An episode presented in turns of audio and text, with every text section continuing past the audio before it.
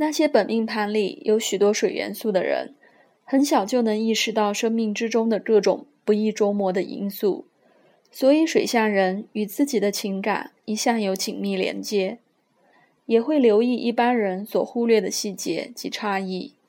水元素代表的是深刻的情感以及觉受反应，范围包括冲动的热情、强烈的恐惧、有容乃大的接纳性以及对创造的热爱。由于感受的本质多半属于潜意识层面，因此水象人很自然能觉知无意识的力量，却无法察觉自己最深的动机是什么。他们一旦彻底意识到深层的生命面相，就能成为最敏感、最富直觉力的人。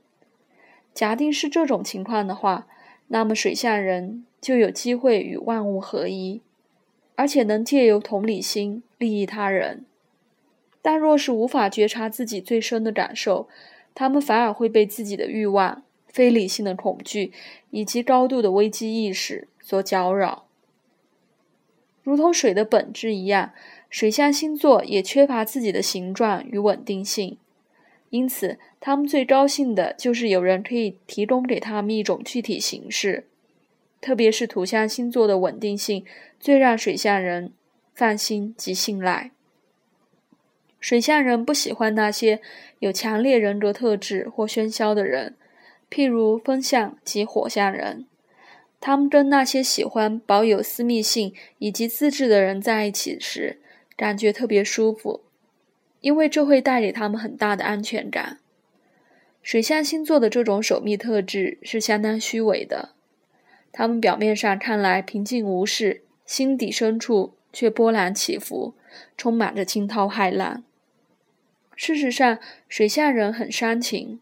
当他们的人生变得太阴沉时，往往会无意识地形成情绪上的风暴。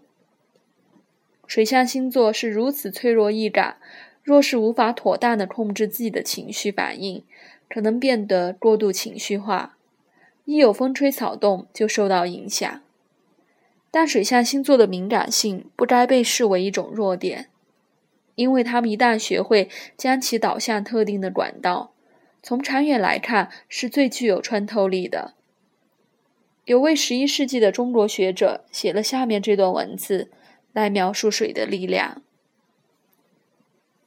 智者应该效效法水的力量。水虽然柔顺，却无坚不摧。水能熄火，也能变成烟雾而脱身。